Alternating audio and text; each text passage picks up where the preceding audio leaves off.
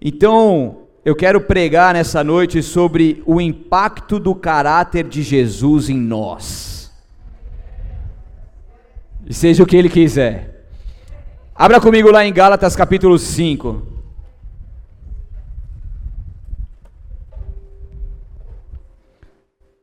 Gálatas 5, capítulo 5, versículo 19.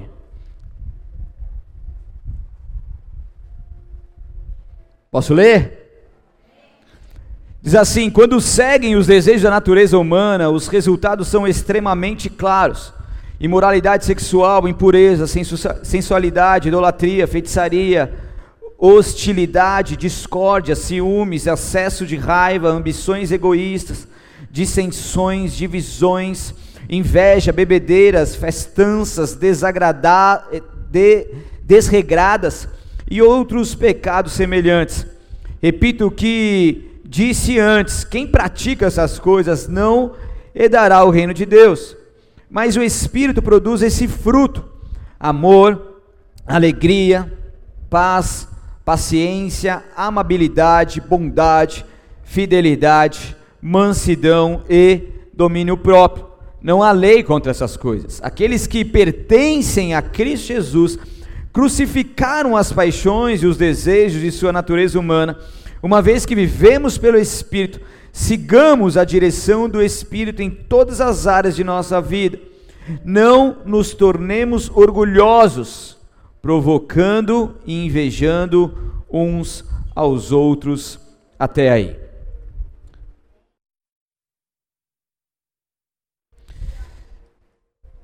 Então hoje é pancadaria, amém? No amor. Estão comigo ou não? Vamos que vamos. Então aqui, em Gálatas 5, nós temos um texto muito conhecido, e antes ele vai falando sobre a guerra entre o espírito e a natureza pecaminosa. E aqui nós vemos uma palavra onde o Paulo ele vai induzindo, vai convencendo, vai conversando com as pessoas ali de Gálatas, para que eles pudessem então se aperfeiçoar em algo conforme a vontade de Deus e se formar cada vez mais parecidos com Cristo Jesus. Não sei se você sabe, mas a palavra fruto ela é um, um singular, ela não é plural. Então, quando se fala de fruto do Espírito, é como se fosse uma fruta, e eu faço uma analogia com uma mexerica, onde ela tem diversos gomos. Então, o fruto é como essa mexerica, e dentro do fruto existe, então, o gomo, o gomo de amor, de alegria, de paz, paciência, amabilidade, bondade, fidelidade, mansidão e domínio próprio. Estão comigo? Então, quando nós, vem comigo, quando nós nos convertemos, quando nós aceitamos Jesus Cristo como Senhor e Salvador de nossas vidas, daí começa então uma obra em nós, uma obra salvífica, uma obra de transformação vem sobre nós o Espírito de Deus, ele passa a habitar em nós, então ele vai nos convencendo do pecado, ele vai nos transformando, ele vai nos guiando, ele vai nos ajudando, ele vai trazendo a tristeza que produz arrependimento, como a gente já aprendeu aqui, e daí ele vai também colocando em nós o fruto do Espírito Santo. Então, quando alguém é convertido, necessariamente, necessariamente, ele precisa manifestar dentro de si todos os gomos do fruto do Espírito. E aqui, quando se fala de fruto do Espírito, se fala então do caráter de Jesus. Então, Jesus Cristo, ele então ele tem todo o fruto do Espírito dentro dele. E quando Paulo vai falando aqui para que nós possamos ter esse fruto, nada mais, nada menos, ele está falando, seja mais parecido com Cristo Jesus que possui esse fruto dentro de si. O que acontece que muitas vezes, você já viu alguma mexerica que os gomos são maiores um do outro, sim ou não? Você já viu uma mexerica deformada? Tipo, tem um gomão bem grande e outro gomão pequenininho. Não, estou falando assim, altura. Não estou falando de, de, de coisa. Altura. Normalmente uma mexerica, ela é normal, certo?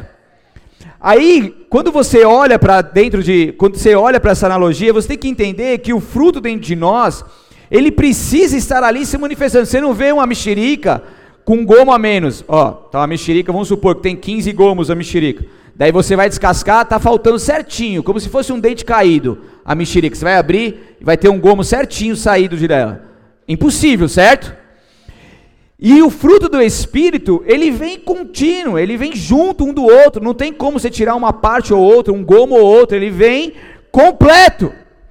Então, quando nós estamos falando do caráter de Cristo, nós estamos falando do fruto do Espírito e nós estamos falando desse, desses gomos, então precisa existir dentro de nós o amor, o amor que vem de Deus, o amor ágape, o amor incondicional. Ame ao teu próximo como a ti mesmo. Ame a Deus de todo o teu coração, acima de todas as coisas. Daí Jesus ele resume os mandamentos nisso.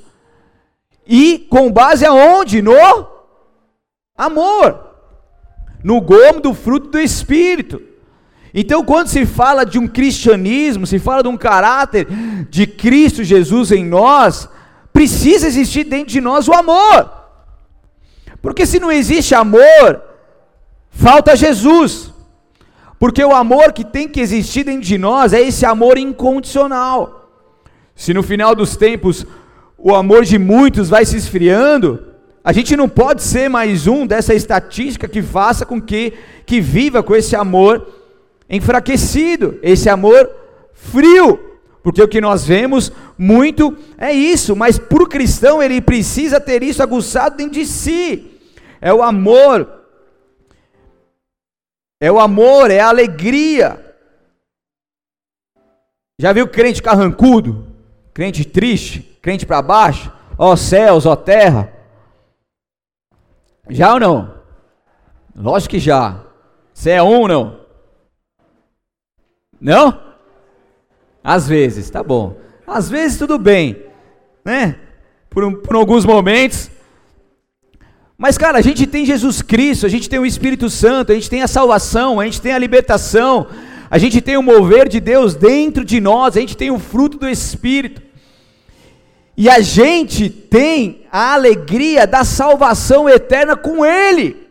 E, cara, isso nos basta. Então o mundo pode estar em guerra, as coisas lá fora podem estar acontecendo e querendo nos abalar, dentro da nossa casa pode ter um pé de guerra, mas quando nós estamos em Cristo e temos o fruto, automaticamente, consequentemente, existe dentro de nós uma alegria que ela é sobrenatural. Porque a minha alegria não está firmada naquilo que eu posso ver e viver, a minha alegria está firmada naquele, o Todo-Poderoso, que fez os céus e a terra. Isso é totalmente diferente. Tem muita gente, muito cristão, concentrado nas coisas que estão acontecendo no seu mundo natural, investindo muito nas coisas naturais e esquecendo que quem luta por você é o seu Deus. Quem faz o impossível acontecer é o seu Deus. Quando Davi foi lutar com Golias, eu vou em nome de quem? Em nome do Senhor dos exércitos. Então não importa o impossível que você esteja vivendo, o que importa é que você tem e você serve um Deus do impossível. É a alegria de ter a confiança nele, é a alegria de ser guardado por ele é alegria de saber que nenhum mal chega à nossa tenda, é alegria de saber que nenhum trabalho das trevas é poderoso demais, é grande demais ao ponto de me atingir, cara. Alegria de ter o nome escrito no livro da vida. Uh! Aleluia! Alegria porque antes nós andávamos nas trevas, mas agora andamos na luz. O Senhor é bom.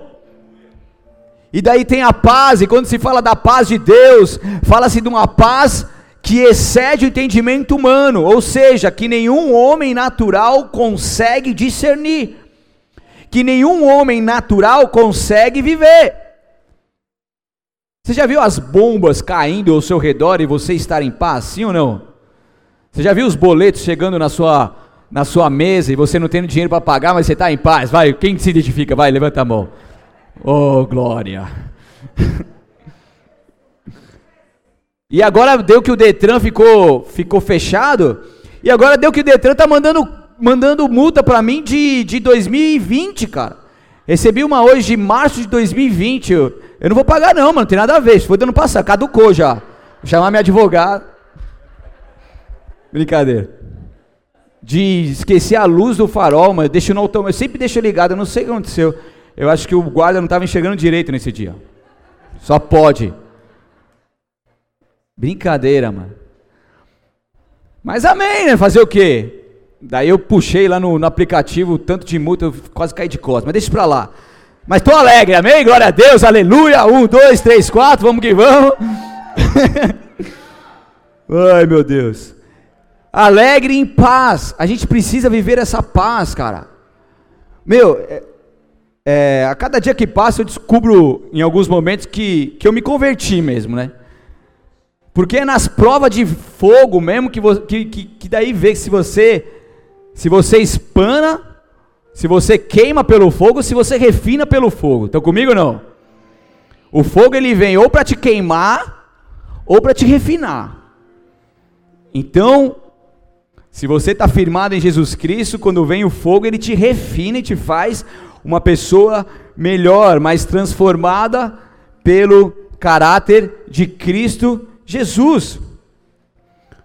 Um cara, meu, enfurecido, mandou um áudio para mim que não sei o que, que não sei o que, tal, tal, tal, tal, tal, tal, tal, tal. Mano, eu tremia assim de nervoso. Daí, se você não tem, a gente vai falar também sobre o domínio próprio, se você não tem uma paz que excede o entendimento humano, você entra na carne nessas vezes. E quando você entra na carne, você perde a sua razão. Sabe por quê? Porque você se rebaixa e responde na mesma altura. Daí vira uma bagunça, vira uma, uma lástima. E a gente precisa viver num nível de paz, aonde se alguém se levanta contra você, onde se alguém estressado vem colocar em você a culpa dos seus problemas, quem quer falar um monte a seu respeito, mas o problema não é com você, o problema não é seu, na verdade o problema é dela, que ela quer encontrar alguém, se apegar a isso e metralha na sua cabeça. Mas quando você está em paz, você não é atingido por isso. E quando isso vem, cara, de verdade, eu, eu deu vontade até de falar assim, mano, de rir. Eu falei com a, com a minha esposa, eu fico nervoso, lógico, não gosto, fico tremendo, respiro fundo, mas eu peço a sabedoria de Deus. Deus, vai à minha frente, Pai, porque eu não quero entrar na carne. Porque se fosse no mundão lá fora, ou se fosse no começo da minha conversão, já tinha entrado na carne, já tinha falado um monte, e eu ia perder a razão, ia perder a linha, ia dar ruim, e eu ia envergonhar o teu nome. Mas Senhor, me dá a sabedoria, eu olho para isso, eu, eu até rio, de verdade, porque eu falo, Deus, isso não é natural, isso não vai me tirar a benção. E daí que eu fiz? Com sabedoria, digitei a mensagem, e daí entra o amor. O amor constante. Qualquer inimigo que tenta se levantar com você, ou alguém, um ser humano que é próximo de você ou não, queira se levantar contra você alguma coisa, o amor vai constranger. Em palavras, em palavras sábias de amor, oh, não, me desculpe pelo jeito que eu, que eu tratei e tal. Eu não vou entrar, eu não vou me rebaixar, gente. E quando a gente tem a paz que excede o entendimento humano, a gente consegue ficar, a, a gente fica nervoso, mas a gente consegue ficar numa paz, cara, que é sobrenatural. Estão comigo ou não? E é isso que Deus tem para nós. Paciência. Bom, deixa isso para lá, que isso aqui. Tem gente que fala assim: não ore para Deus te dar paciência, porque se você orar para Deus te dar paciência, Ele vai te dar mais situações que você vai ficar meio ruim. Então, ora para Deus te dar sabedoria. Então, na dúvida, ora para Deus te dar sabedoria. Mas é a forma de não, de não estourar mediante as situações a forma de você conseguir ser paciente, ter essa paz, conseguir educar os seus filhos, não de uma forma descontrolada, resolver problemas não de uma forma descontrolada, mas com paciência, com direção de Deus, com amor, com alegria, porque quando a gente perde a paciência, a gente também entra na carne e o fruto do Espírito não prevalece em nós. E daí tem a amabilidade, tem a bondade, o ser bondoso, a fidelidade. Quantas pessoas que não dão mais valor a isso, a fidelidade. Em Provérbios 22, 1 diz que mais vale um bom nome do que muitas riquezas. O justo viverá pela fé, mas traduzido fé também, ele é considerado como fidelidade. O justo viverá por sua fidelidade a Deus. Como que tem sido comum você desacreditar na palavra da pessoa, porque essa pessoa não te passa mais confiança. Porque já mentiu uma vez, mentiu duas, enganou uma, enganou duas, e você já não mais acredita.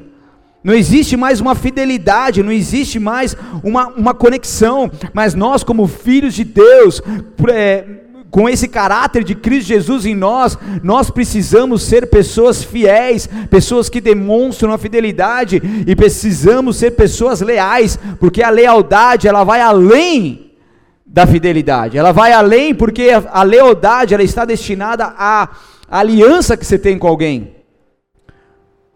Aliança que você tem com alguém a partir do momento que mesmo se essa pessoa, porque tem gente que ela estar uni, está unida com você de forma temporária, porque a partir do momento que algo acontece para forjar esse relacionamento, ou quando você fala um não, ou quando você exorta, ou quando você fala de uma forma que essa pessoa não está acostumada, mas num amor e para o aperfeiçoamento de ambos, a pessoa que não é leal, sabe o que ela faz? Pega o seu banquinho e sai de fininho. Cara, eu sou eu sou bonzinho, fala isso, Valdo. O Valdo vem com as ideias mirabolantes, eu vou lá, faço, faço. Meu, eu sou o maior incentivador de sonhos para as pessoas realizarem aqui, cara. Dificilmente eu falei um não nos seis anos que eu estou aqui. É verdade ou não é? Dificilmente. Por quê? Porque eu entendo tudo, a importância e tal. Mas tem gente que está acostumado com isso, daí eu falo não, pega o seu banquinho e sai de fininho. Daí não dá. Porque a nossa fidelidade com o nosso pastor, com a nossa liderança, com os nossos familiares, tem que ser independente daquilo que nós viemos viver. É na alegria, na tristeza, na saúde, na doença, na abundância, na escassez. É no verão, mas é também no inverno, no outono, primavera, seja qual estação. Tem que existir uma fidelidade. Porque as pessoas elas estão acostumadas, elas estão, elas são amantes de si mesmo, e a partir do momento que vem algo que vem para confrontar, a pessoa pega o banquinho e sai fora. Sendo que Deus não falou para ela sair fora, Deus falou para você continuar, Deus falou para você permanecer, Deus falou para você engolir a seco e permanecer, por quê? Porque é nesse momento que a prova vai vir, mas é nesse momento que a transformação virá, que o aperfeiçoamento virá, oh, e aí Deus vai trabalhar fortemente na sua vida e no seu caráter, e o impacto do caráter de Jesus vem sobre você. Não dá para a gente abandonar o time no primeiro não.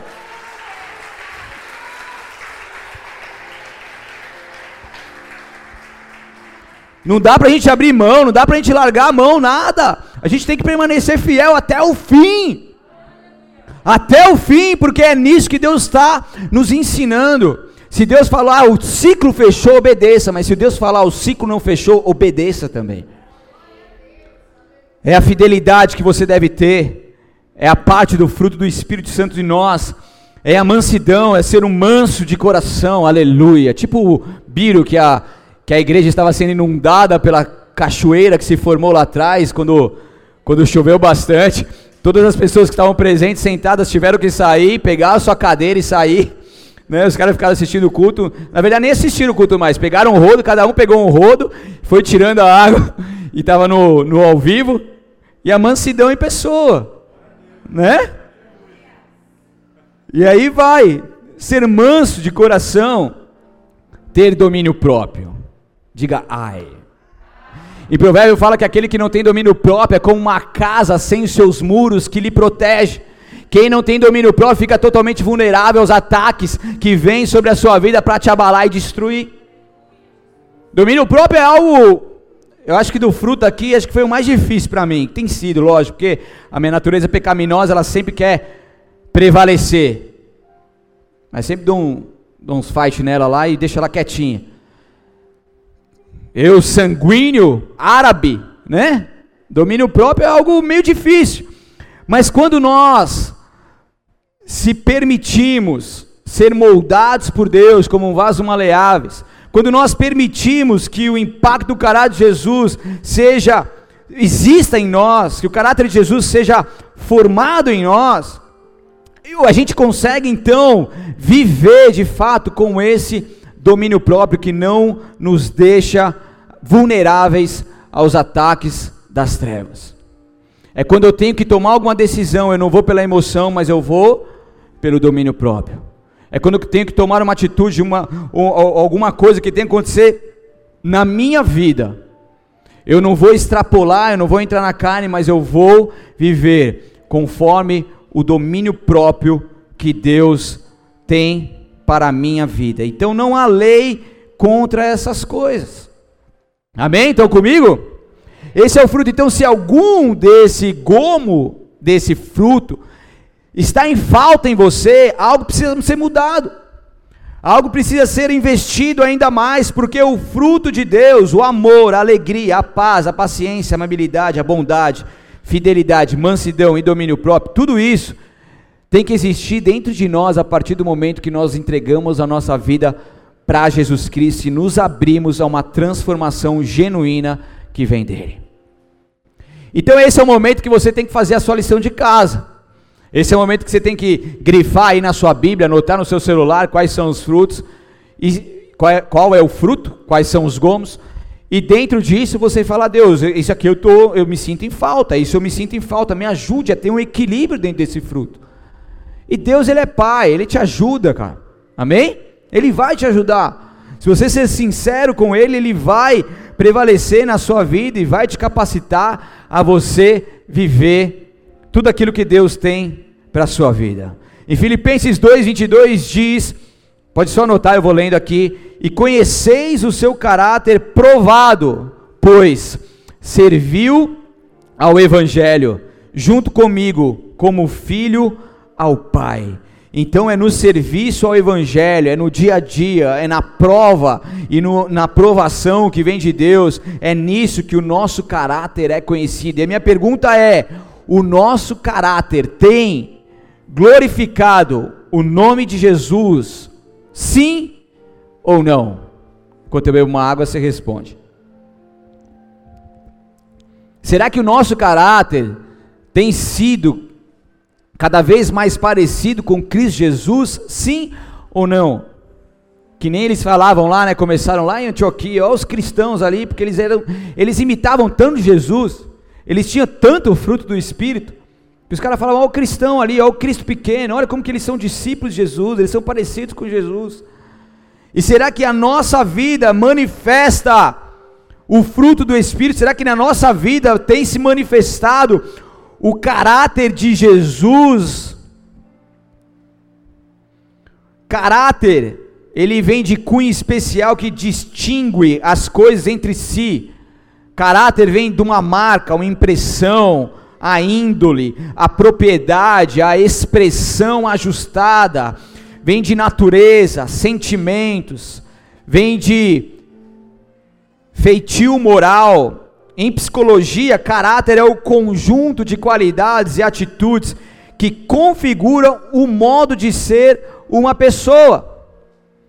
E dentro do caráter existe o temperamento, sanguíneo, melancólico, fleumático, e colérico. Obrigado. Tem o temperamento, então cada um que tem o seu temperamento, automaticamente o seu caráter se manifesta dentro disso, porque isso é algo dele, são características transmitidas pelos genes. Então, também tem a questão da cor dos olhos, dos cabelos, né, a dimensão do corpo, herança genética, isso tudo ele é formado no caráter, porque a partir do momento que você tem uma herança genética, ao você nascer, isso vai sendo constituído em você, vai sendo formado em você, vai sendo é, exteriorizado em você com esse caráter que você tem, que passa de pai para filho. E tem a questão do caráter de círculo social, é aquilo que você vai adquirindo na sua vivência. Então você nasceu, você vai crescendo e dentro desse crescimento você, por exemplo, tem um encontro com Jesus, aleluia, e aquilo então que antes você via as suas gerações anteriores fazendo, que era contrário à vontade de Deus, por você ter Jesus dentro de você como seu mestre, como aquele que te guia, você passa então a não repetir esse padrão. Por quê? Porque a sua vida está com Jesus. Você entregou a sua vida e essas situações elas têm que parar ali na cruz do Calvário. Então você passa a ter uma transformação de caráter, porque naturalmente, naturalmente falando, você vai repetir o padrão daquilo que os seus familiares anteriores fizeram, sendo isso certo ou errado. Mas quando se tem Jesus, ele vem com essa quebra. A gente chama de homeostase. Homeostase é quando o corpo humano, por exemplo, tá frio lá fora, tá tá tendo alguma alguma situação lá fora que te que te traz um medo.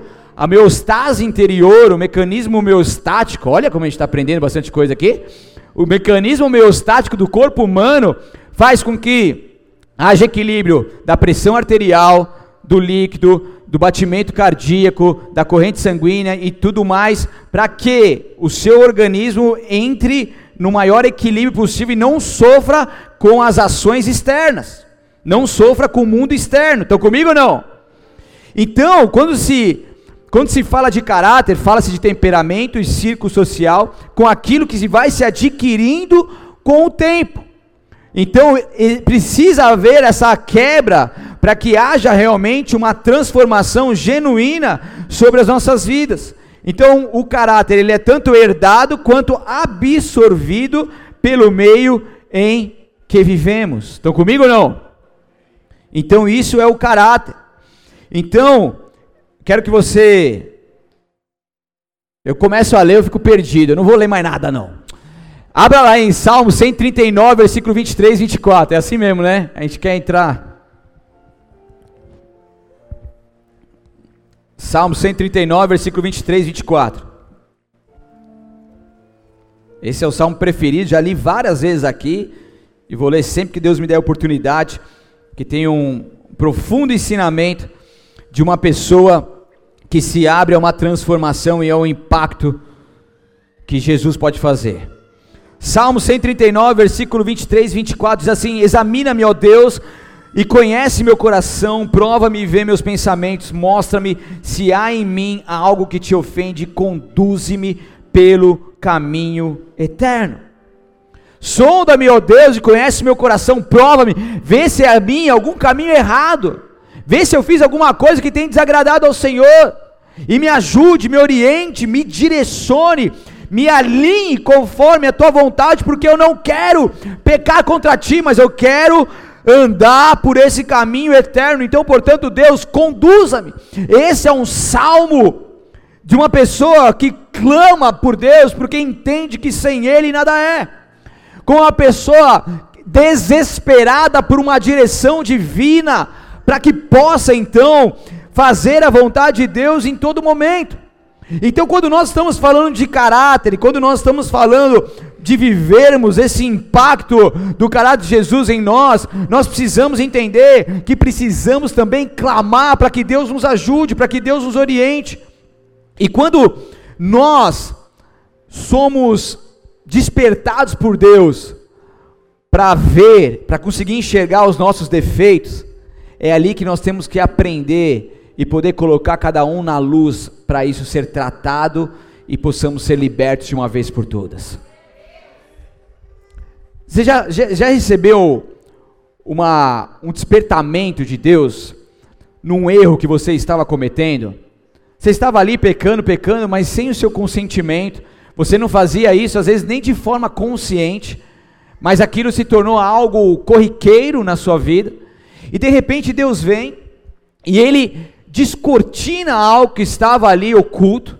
Deus ele abre os seus olhos naturais e espirituais e você começa a enxergar o buraco que você estava enfiado. Já viveram isso ou não? E esse despertamento que vem de Deus, a gente fala: Meu Deus, o que, que eu estou fazendo aqui? Por que, que eu não entendi isso antes? Por que, que eu não vi isso antes? E aí Deus ele vai nos mostrando e vai nos retirando dessa situação de derrota a partir do momento que nós nos abrimos a isso. E quando Deus traz entendimento e a gente faz a nossa parte, é questão instantânea que Deus vai trazendo ali uma libertação genuína sobre nós. Porque Deus ele quer nos libertar, ele quer nos retirar dessa situação de derrota, mas muitas vezes nós ficamos ali com os nossos olhos vedados, mas Deus quer nessa noite abrir os nossos olhos novamente, e aquilo que antes você cometia de pecado, que era normal para você, rapassure cantoremanais, Deus vai abrir os seus olhos e você vai enxergar, a luz vai vir e você vai conseguir ver que isso tem desagradado a Deus, que isso tem te levado para o buraco, que isso tem feito você pecar e se distanciar de Deus, que isso tem trazido maldição para a sua vida e para a sua família, e Deus vai te despertar, e essa é a noite que Ele vai colocar sobre você uma força sobrenatural, rapassura leonais, que vai te retirar dessa situação, e você vai andar na luz, em nome de Jesus, aleluia! Aleluia! Show! Hey!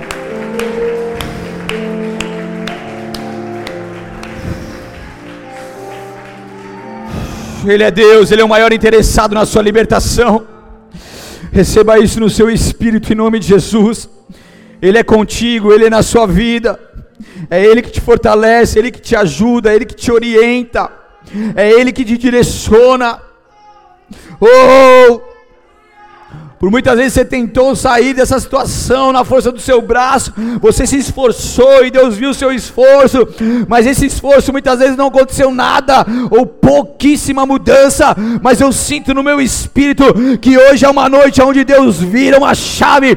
Eu sinto no meu espírito que essa é uma noite onde Deus traz uma libertação genuína e verdadeira sobre nós. Oh, rapapachou, e você vai começar a ter nojo do pecado, você não vai conseguir mais colocar nenhum cigarro na sua boca, porque a partir de agora quem habita em você é o Espírito de Deus e o fruto dele. Rapassou, você vai ter nojo agora da bebida, rapassou, porque isso não mais faz parte da sua vida. Você não vai conseguir nem mais sentir o cheiro da maconha. Isso vai embrulhar o seu estômago, porque agora quem está sobre você e dentro de você é o Espírito de vida e ressurreição. Rapachore lemanais. Quando você vê alguém bebendo, quando você vê alguém usando drogas, você vai ter nojo daquilo, porque você vai falar: como que eu pude estar por isso, nisso há anos? Mas o Senhor tem te, te libertou nessa noite, o Senhor trouxe sobre ti uma libertação genuína, é por isso que esse nojo veio, e ele veio para ficar, ele veio para ficar. Rapassura, lemanamachore, lebalabastos. Oh! Você vai cair em si, nesse pecado que você está incrustado de pornografia, oh, nessa situação que você está em altos e baixos, fica um tempo, depois cai de novo. O Espírito de Deus está vindo sobre com, com, você sobre com luz, sobre você com luz. Rabachore lemanais, essa luz vem para te iluminar. Rabachore le bababachore lemanais, orecanto lemanais, uma força sobrenatural de Deus vem sobre você. Creia no teu espírito, se apegue a isso você terá nojo, nojo do pecado, e Deus está trazendo sobre nós um temor e tremor, um temor e tremor. O pecado não vai ser mais algo corriqueiro, o pecado não vai ser um, mais um, um animal de estimação em nós, o pecado vai ser algo que a espada de Deus está sendo passada e arrancado pelo nariz, repassou elemanais, arrancado em nome de Jesus, cheiro elemanais, até a profunda raiz está sendo arrancado agora todo esse pecado em nome de Jesus, porque Deus traz libertação sobre nós. Essa é a noite que o impacto do caráter de Jesus prevalece em nós, em nome de Jesus. Amém. Glória a Deus.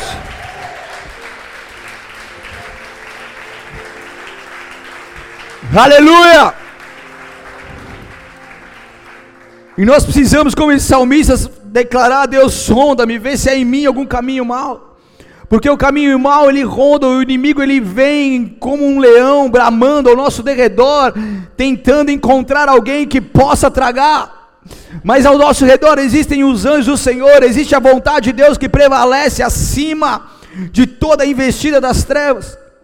E nesse tempo é onde o inimigo ele vem tentando nos, nos ele cerca nos tentando nos derrubar de alguma forma.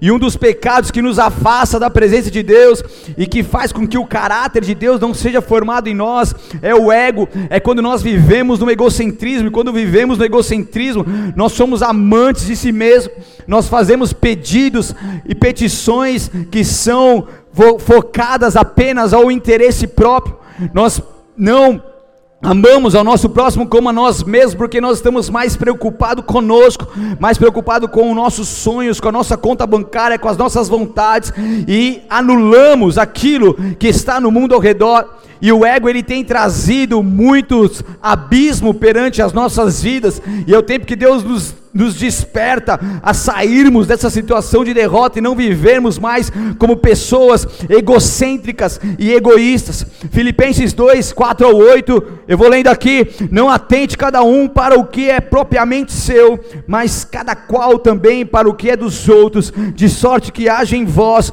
o mesmo sentimento que houve também em Cristo Jesus que sendo em forma de Deus, não teve usurpação ser igual a Deus, mas esvaziou-se a si mesmo, tomando a forma de servo, fazendo-se semelhante aos homens e achando na forma de homem, humilhou-se a si mesmo, sendo obediente até a morte e morte de cruz. É isso que tem que prevalecer em nossas vidas. Nós precisamos nos humilhar, nós precisamos nos humilhar, nós precisamos esvaziar de nós mesmos, nós precisamos entregar tudo que temos e somos nas mãos do Deus Todo-Poderoso, em nome de Jesus, e ser obediente até o fim. Aleluia! Glória a Deus!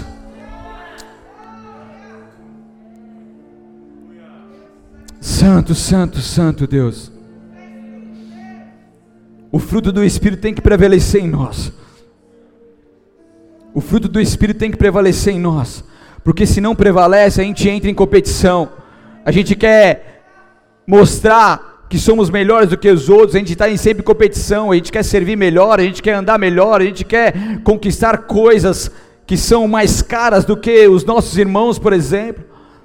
A gente quer entrar num status que é melhor, a gente entra numa competição de redes sociais, se um posta uma coisa, você vai lá e posta outra, porque você quer sempre estar por cima, mas no cristianismo não existe competição, no cristianismo é unidade, no cristianismo é todo mundo no mesmo patamar, no cristianismo é todo mundo de mãos dadas, unidos no mesmo propósito. O que o cristianismo é um ajudando o outro, é a sua dor é minha dor, a sua alegria é minha alegria. Se você cair, eu vou te ajudar a levantar. E se eu cair, pega na minha mão e me levanta. Vamos juntos. Oh!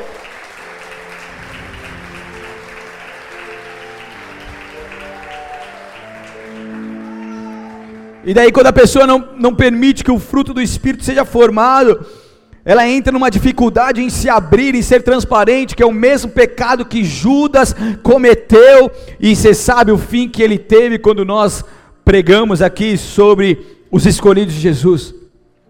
A transparência.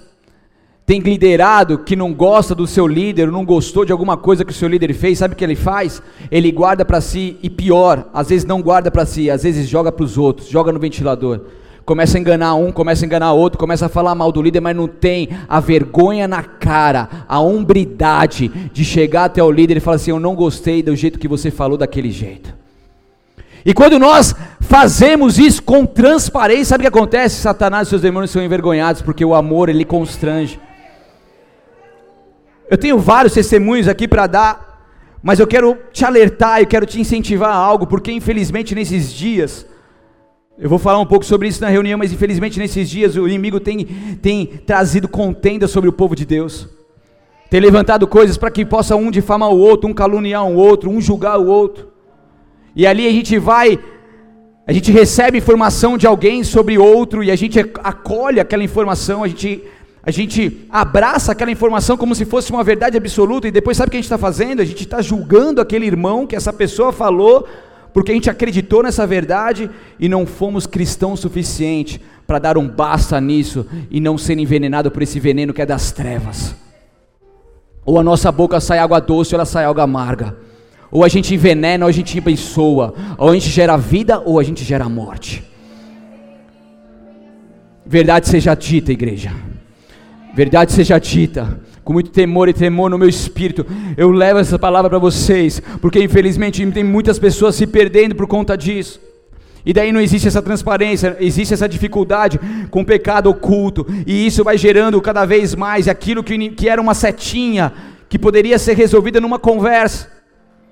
Ela começa a crescer, crescer, crescer, e aquilo começa a inflamar, aquele veneno começa a percorrer sobre essas correntes sanguíneas, e quando você vê, você está totalmente morto, debilitado, ou não existe mais saúde espiritual em você, e você, como um doente, acaba adoecendo outras pessoas. Se você não parar no meio do caminho e falar, Deus, aonde que eu errei, eu quero cair em si, eu vou me resolver. Tinha uma, eu, quero, eu lembro de um testemunho, tem vários, mas eu lembro do testemunho de uma pessoa que ficou, ficou chateado da forma que eu falei com ele e levou aquilo para si, ficou mal, deu uma sumida, não me não respondia só superficialmente para mim, mal vinha aos cultos. E eu não sabia de nada, porque às vezes a gente não sabe. Quando a gente sabe, a gente procura. E daí essa pessoa veio até mim no final de culto, conversou comigo, falou assim: "Ah, eu não gostei daquilo lá, eu me senti assim, foi assim, você falou daquele jeito, tal, tal, tal". Pude explicar para a pessoa como foi a intenção do meu coração, que logicamente Cara, ninguém quer magoar ninguém. Você, vai, você acha que seu líder vai pegar e falar assim, meu, hoje eu vou magoar essa pessoa? Você acha que isso existe, gente? Se você foi magoado por alguma palavra que a sua liderança falou, isso não foi proposital, gente. Líder que é líder ama as ovelhas e quer sempre o bem. E ali ele não entendeu, daí eu expliquei tudo, ele pôde entendeu, a gente se perdoou, pedi perdão para ele, pediu perdão para mim, a gente se abraçou. Hoje é um dos melhores amigos que eu tenho. E se essa pessoa não fosse transparente e não se abrisse naquele momento, como ela estaria hoje? Consegue imaginar? Como ela estaria hoje?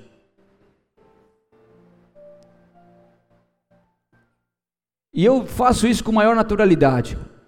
Uma vez eu, você mesmo, o Valdo fez um negócio, eu falei, Valdo, ó, né, Valdemir, e quem entende que é para o bem, ô oh, pastor, que isso, me desculpa, não foi minha intenção. Eu sei que não foi, mas eu, como seu pastor, estou te falando e vamos continuar. Naturalmente. Uma vez eu peguei um cabra lá olhando as meninas na, na internet. Chega, né? Falei, e aí, mano? Qual que é? Não, que não sei o que, que não sei o que, que não sei o que. Ixi, está na carne, deixa quieto. Daí eu orei, meu. Pois ele voltou, oh, pastor, me desculpa, você está certo, eu vou me posicionar, não vou mais ficar curtindo, não. Cara, é simples. O Evangelho é simples, Jesus é simples.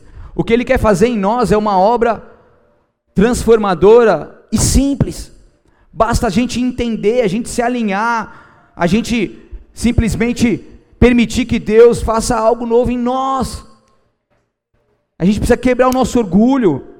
A gente precisa quebrar o nosso ego, a gente precisa se humilhar a si mesmo, esvaziar-se a si mesmo, porque é somente assim que a gente vai conseguir vencer essas batalhas, é somente assim que a gente vai conseguir estar unido no mesmo propósito, porque a casa dividida, ela não prospera. E aí Deus ele vai vai impactando as nossas vidas, ele vai falando conosco, ele vai nos direcionando. E a gente precisa tomar cuidado com essas coisas. Porque quando o fruto do Espírito prevalece, a gente vence. Muitas pessoas, por exemplo, não conseguem receber elogios, porque quando recebe elogios, o seu orgulho prevalece. Outras pessoas têm o seu temperamento e querem que outros irmãos ou os liderados tenham o mesmo temperamento. Cara, você é sanguíneo, você, mano, é milhão, você vai que vai. Você vai pegar uma outra pessoa que, agora eu não lembro de cabelo, é melancólico, por exemplo. Vai lá, é mais devagar, às vezes tem que dar uns, uns tapinha de leve. Daí você vai pecar, entrar na carne e falar um monte, ou você vai entender e, e amar com o amor de Cristo, no temperamento que Ele é, e logicamente entrar no equilíbrio para que vocês possam andar juntos. Então tem gente que não consegue lidar com isso, isso é falta do caráter de Cristo, porque quando a gente tem o caráter de Cristo, esse impacto vem sobre nós, a gente consegue viver uma vida equilibrada, uma vida em paz, uma vida de amor, uma vida de alegria, Aqueles que ficam, que têm os seus problemas de caráter ainda não transformados por Deus, eles infelizmente ficam satisfeitos quando alguém erra, quando alguém peca, julgam as pessoas. Mateus 7, 1 ao 5 fala sobre isso. Que a gente olha o cisco do outro e não consegue enxergar a trave. Na palavra de Deus, lá em 1 Coríntios, quando fala da Santa Ceia, fala: examine-se, pois, o homem a si mesmo. Salmo 139, que a gente leu agora, fala de uma análise do alto, 23, 24, para que Deus, Ele sonda-me, Senhor, o Senhor conhece, então faça em mim uma análise que vem de Ti. Então eu não posso ficar olhando aquilo que vem dos outros, julgando quando eles erram, porque eu também posso ser o próximo que venha cair. E à medida que você julgar, você vai ser julgado. E isso vai vir sobre vocês. Será que você vai suportar? Isso é muito complicado. A gente precisa tomar cuidado. A falta de caráter quando a pessoa quer se justificar em tudo. Em tudo quer se justificar, ou que não sei o quê. Ou vem cá, então, ó, isso aí não está não tá certo. Não, mas eu fiz isso, porque isso, porque isso, porque aquilo, porque aquilo. Começa a manipular, começa a colocar outros problemas, a gente está falando desse erro. Uma vez chamei, uma vez chamei atenção aí, não faz muito tempo. A pessoa falou assim, mano, você errou, você devia ter feito isso. Não, mas é por causa daquilo, daquilo, daquilo, daquilo. Eu falei assim, mas Daí começou a querer desviar o foco. Eu falei assim: não, mas eu não estou falando disso, estou falando disso. Isso foi um erro. Ah, que não sei o que, então não sei o que, não sei o que, não sei o que, não sei o que. Falou um monte. Daí você vê como que está o coração dessa pessoa, que não consegue enxergar o seu erro e tem essa mania de justificar. A nossa justiça é um trapo de imundícia. A gente precisa entender, cara, se alguém está chegando a você, eu tenho que engolir o meu orgulho e falar, meu, me perdoa. Me perdoa. Uma vez eu fiz um, já errei muitas vezes, né? Mas uma mais próxima, uma, uma mulher fez um contato comigo que queria que eu, que eu fizesse uma, uma palestra lá para uns solteiros tal, que não sei o quê. Daí eu estava só sondando e eu ia procurar depois lá o pastor da sede para ver se estavam liberando. Eu estava sondando ainda. Não, pode marcar, vamos lá, tal, tal, que não sei o quê. Na empolgação, depois eu ia procurar, mas antes de eu procurar, chegou até o ouvido do pastor. Mas ele veio, mano, me arrebentando, velho. Hã? Me arrebentando, que não sei o que, que não está certo, que procurar. Tá. Meu amigo, cara. Respirei fundo, tá certo. Até liguei para ele na, na hora, mas estava ocupado, não atendi. Me humilhei, cara. Me desculpa, não foi minha intenção de maneira alguma, me perdoa. Não queria fazer isso, não vou fazer mais. Fica tranquila, com, tranquilo, conte comigo. Acabou. Cara, não é simples. É simples ou não é? E não é mais fácil? Acabou. Então a gente precisa trabalhar dessa forma. Quantos minutos eu tenho aí, pastora? Que eu já me empolguei aqui, meu Deus. Já acabou já? Deu quantos minutos já? 40? Hum? Nem sei mais onde eu estou. E é isso. Certo? então, o egocentrismo, os sinais de orgulho que faz com que nosso nós nos distanciamos de Deus, né? Daí não vou falar agora que já está avançado o tempo, mas lá em Obadias, depois se quiser ler, capítulo 1, versículo 2 ao 4, que ele falou assim: vou fazer de você uma nação fraca e ninguém o respeitará. Por quê? Porque o seu orgulho o enganou. Olha isso. Por causa do orgulho que o enganou, Deus fez com que ele fosse ali uma nação fraca, que ninguém o respeitaria. E o orgulho, como você sabe, procede a. Não é forte ou não é? E daí, quando você tem mania de justificar, isso é fruto do que? Orgulho. Que está relacionado com egocentrismo. Então, o mundo gira ao meu redor. Na, na, na, Quando o mundo gira ao meu redor, e daí o mundo gira ao redor, daí vem o ego, o orgulho, daí eu me justifico, daí eu não erro, daí não, não é bem assim, daí eu não aceito, eu não submeto, eu não obedeço, eu não peço perdão, eu não sou transparente, e aí um abismo chamou outro abismo e o salário do pecado é a. Vocês conseguem entender ou não? Bom, acho que é isso, gente. Tem um monte de coisa aqui para falar, mas eu acho que é isso. Certo? A gente precisa andar nessa vida com Deus para que o impacto do caráter de Jesus Cristo seja formado em nós. E quando fala de impacto, é um negócio que vem para arrebentar. Para tirar as coisas do lugar, para tirar o abalável, para tirar aquilo que é a nossa natureza pecaminosa, nossa natureza carnal, que tenta prevalecer em todo momento, e quando o impacto vem, isso não mais dá voz às nossas atitudes, mas quem dá voz às nossas atitudes passa a ser o Espírito Santo de Deus. E a gente anda então com o fruto do Espírito de Deus em nós. Que você não tenha medo de enfrentar esses desafios que agora estão mais claros para você. Como diz lá em 1 João 4,8, o amor perfeito de Deus, ele lança fora todo medo. Porque a gente tem medo de sair da zona de conforto. A gente tem medo de ser transformado, de se humilhar, de pedir perdão, de enfrentar uma conversa que precisa ser enfrentada. Lógico que a gente tem medo. Você acha que eu gosto? É minha zona de conforto? Lógico que não.